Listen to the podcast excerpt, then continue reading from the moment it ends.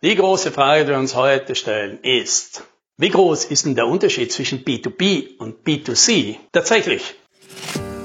Hallo und herzlich willkommen beim Podcast 10 Minuten Umsatzsprung. Mein Name ist Alex Rammelmeier und gemeinsam finden wir Antworten auf die schwierigsten Fragen im B2B-Marketing und Verkauf.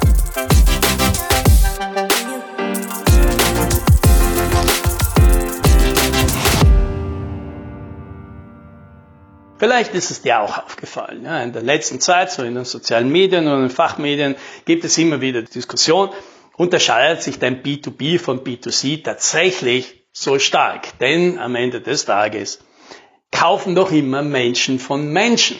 Egal, ob sie jetzt als Privatpersonen da sind oder eben als Vertreter eines Unternehmens. Und das muss der Verkäufer ja natürlich berücksichtigen, dass dort eine Person sitzt mit Wünschen und Sorgen und Bedürfnissen und so weiter. Und wenn man das tut, dann funktioniert der Verkauf, egal ob B2C oder B2B. Ja, natürlich. Also das stimmt natürlich und ich glaube auch, dass es eine gute Erkenntnis ist, die vielleicht tatsächlich noch nicht alle gehabt haben. Ja, dass da tatsächlich eben ein Mensch mit ganz eigenen Emotionen sitzt als Vertreter des Unternehmens äh, und dass diese Person natürlich ihre, ihre Bedürfnisse genauso verstanden haben will und äh, genauso danach handelt und eben auch Kaufentscheidungen danach trifft. Aber damit jetzt abzuhaken und sagen, na ja, wunderbar, dann sind wir uns ja hier einig und deswegen können wir jetzt sagen, B2C ist gleich B2B. Oh mein Gott. Also da, da glaube ich, da haben wir noch eine ganze, ganze Menge an Dingen voll vernachlässigt, von denen ich nicht glaube, dass das wirklich stimmt. Also ich muss eine Unterscheidung treffen. Und ich vermute tatsächlich, dass viele Leute, die so vehement dahinter sind, dass die beiden Sachen in Wirklichkeit dieselben sind, vermutlich eher aus dem Bereich kommen, wo sie irgendwann Selbstständigen oder Mini-Unternehmen was verkaufen. Weil technisch, ja, technisch ist das natürlich auch schon ein B2B-Verkauf. Ja, weil am Ende des Tages schreibt man natürlich auf die Rechnung irgendeinen Unternehmensnamen drauf. Aber der funktioniert tatsächlich noch sehr ähnlich wie B2C, weil am Ende des Tages gibt es ja nur eine Person und die kann mehr oder weniger absolutistisch entscheiden. Sobald wir das aber mal zur Seite lassen und sagen, na ja, das ist jetzt mal ein bisschen eine größere Investition, ein bisschen größeres Unternehmen, da geht es jetzt nicht mehr so einfach, dann haben wir plötzlich ganzen Haufen Rahmenbedingungen, die aus meiner Sicht es fast sicher machen, dass die Entscheidung, die jetzt gefällt wird, eine andere ist, als wenn diese Person ganz allein entscheiden könnte. Ja? Nicht immer natürlich, aber in vielen Fällen. Ja, und zwar würde ich jetzt ein paar Punkte mal rausnehmen, wo ich glaube, dass die das Spiel komplett verändern. Ja? Nummer eins. Es gibt plötzlich andere Leute. Es gibt andere Leute, die in diesem Spiel mitreden oder zumindest zuschauen.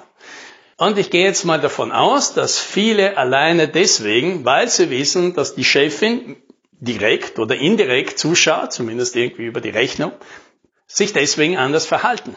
Weil natürlich, da entsteht irgendwie Erklärungsbedarf. Und es kann sein, dass man da steht und sagt einfach, die, die, jemand fragt, naja, warum das und warum nicht was anderes und warum so viel Geld und gerade für das dass das halt einfach dann nicht mehr ausreicht zu sagen, na ja, ich habe das jetzt einfach mal so entschieden. Ja, mit sich selbst könnte man das so ausmachen. Dem Chef reicht das vielleicht jetzt nicht mehr, dem Vorgesetzten auch nicht mehr, vielleicht auch nicht mehr den Mitarbeitern oder den, äh, den anderen Abteilungsleitern. Ja, und dann sind wir schon beim nächsten Punkt. Ja, also es geht nicht nur, dass andere zuschauen, ja, weil das haben wir ja schon festgestellt, dass sobald Menschen mal zusammen sind in Gruppen, verändert sich das Verhalten. Ja, ganz plakativ kennen wir alle die Leute, wenn wir mit denen allein sind, an der Kaffeemaschine plaudern oder am Abend in der Kneipe mal ein Bier trinken. Also kommt derzeit nicht so oft vor, aber das gab's zumindest schon mal. Ja. Dann verhalten diese Personen sich völlig anders als im Meeting mit den Kollegen. Und irgendwie können wir uns oft gar nicht mehr äh, wiedererkennen, dass diese Person die gleiche ist ja, weil sie plötzlich sich ganz anders verhält, ganz anders redet, ganz arge Argumente, äh, Argumente bringt, als sie das am Tag davor im Privatkreis noch gemacht hat. Und da merkt man schon, ja, Gruppen verändern Menschen. Ja, man braucht mal nur einen Schulhof schauen oder selbst einmal ein bisschen zurückdenken, dass die, die Leute sich plötzlich ganz anders verhalten, wenn sie gemeinsam sind. Und jetzt müssen sie auch noch das Schwierigste machen, das Menschen machen können, nämlich in solchen Gruppen Entscheidungen zu treffen. Das ist ja wirklich schwierig. Und das verändert natürlich sehr viel, denn plötzlich fallen ganz viele Optionen von vornherein schon weg, die man persönlich ja vielleicht äh, sogar präferieren würde, weil man genau weiß, für die wird man nie eine Mehrheit oder nie einen Konsens finden. Das ist unwahrscheinlich, dass da je irgendjemand zustimmen wird, also lassen wir diese Entscheidungsoptionen schon mal gleich weg. So, dann gibt es einen dritten Punkt. Es gibt sowas wie Spielregeln in einem Unternehmen. Die heißen dann halt Prozesse, die heißen dann zum Beispiel eben Budgets, die heißen dann eben Kennzahlen. Ja, und so subtil die manchmal sind, desto stärker ist ihre Wirkung. Ja, weil wenn der Finanzchef sich irgendwie entscheidet, dass die Fremdkapitalquote zu hoch ist und der deswegen jetzt durchsetzt und sagt, naja, ab jetzt äh, nichts mehr ins CAPEX, alles ins OPEX, ja, also das heißt, äh, keine dürfen keine äh, Kredite mehr aufnehmen müssen, sondern alles muss aus dem laufenden Cashflow finanziert werden. Das heißt, wir dürfen keine Sachen kaufen, die einmal viel und danach wenig kosten, sondern alles nur noch mieten und so weiter. Naja, wenn du diese Finanzierungsoption aber nicht im, im Angebot hast, ja, dann schaut es jetzt schlecht aus. Na ganz egal, wie sehr dein äh, Ansprechpartner bei dem Unternehmen das jetzt gerne hätte, wenn du das nicht anbieten kannst, bist du einfach im Spiel raus. Ne? Das werden alle schade finden, aber es wird halt nichts helfen.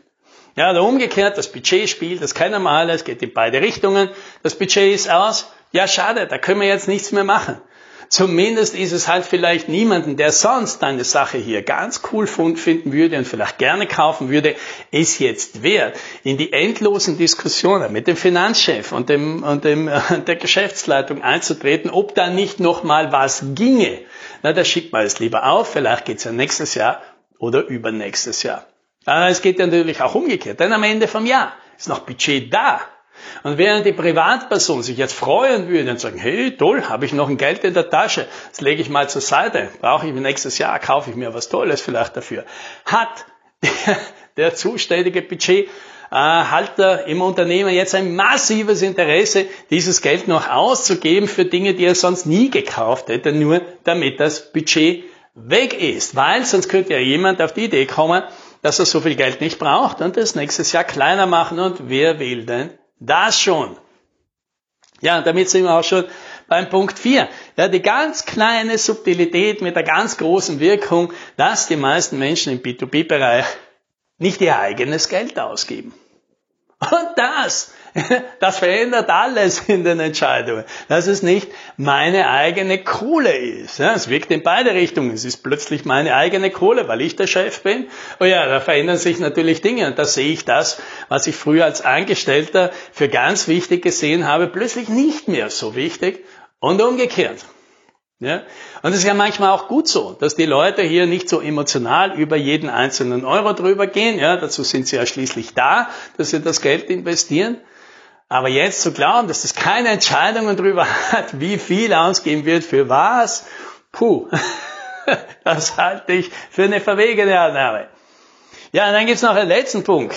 Ja, die Interessenskonflikte. Über die reden wir ja lieber nicht, aber es ist doch offensichtlich, dass, wenn wir mit jemandem hier Geschäfte machen, in einem Unternehmen, der jetzt nicht der alleinige Eigentümer ist von diesem Unternehmen, dass diese Person zwei Seelen in ihrer Brust hat. Die eine, die spricht als Vertreterin des Unternehmens, ja, und hat auch dessen Wohl im Herzen, ja. Und dann gibt's natürlich noch die eigenen ja, die eigene Karriere und das, was man gerne tun möchte und das, was einem vielleicht für die Zukunft hilft und wofür man vielleicht besonders gelobt wird und was einem halt einen gewissen Status hier gibt oder ein Wachstum des eigenen Unternehmensbereichs, äh, der eigenen Abteilung sichern würde. Ja, und natürlich wird da nicht so gerne drüber geredet, aber das jetzt zu ignorieren, dass es das gibt, das ist absurd. So, das sind ein paar, man kann wahrscheinlich noch ein paar mehr finden, aber ich lasse jetzt einmal damit zu genügen sein. Also am Ende des Tages, ich behaupte, Nein, B2B und B2C. Das ist was anderes. Einfach darum, dass wir in einem anderen Kontext agieren, dass es ganz andere Spielregeln gibt, dass die Leute äh, auf ganz andere Dinge achten und deswegen andere Entscheidungen treffen. Natürlich wieder als Menschen. Und natürlich könnten wir das Argument jetzt auf diese abstrakte Metaebene heben und sagen, na ja, aber das bleiben ja Menschen und die nehmen jetzt halt alle diese, äh, diese, diese zusätzlichen Entscheidungsspielregeln, die wir jetzt gerade diskutiert haben, auch mit ein. Ja? Und wenn man die alle versteht, dann kann man natürlich auch diese Person im Verkauf besser überzeugen. Und ja, das stimmt natürlich. Und natürlich stimmt es, dass wir natürlich auf diesem Prinzip in beiden Fällen, ja, B2C und B2B, ähnlich agieren würden. Aber dann nicht nur dort, sondern dann würde man genauso agieren man natürlich auch im Dating und in der Kindererziehung und im Führen eines Vereins, also überall dort, wo zwei Menschen zusammenkommen, die noch einen Puls haben. Und das jetzt alles zu unter den Hut zu tun, ja, da fängt Verkauf immer an.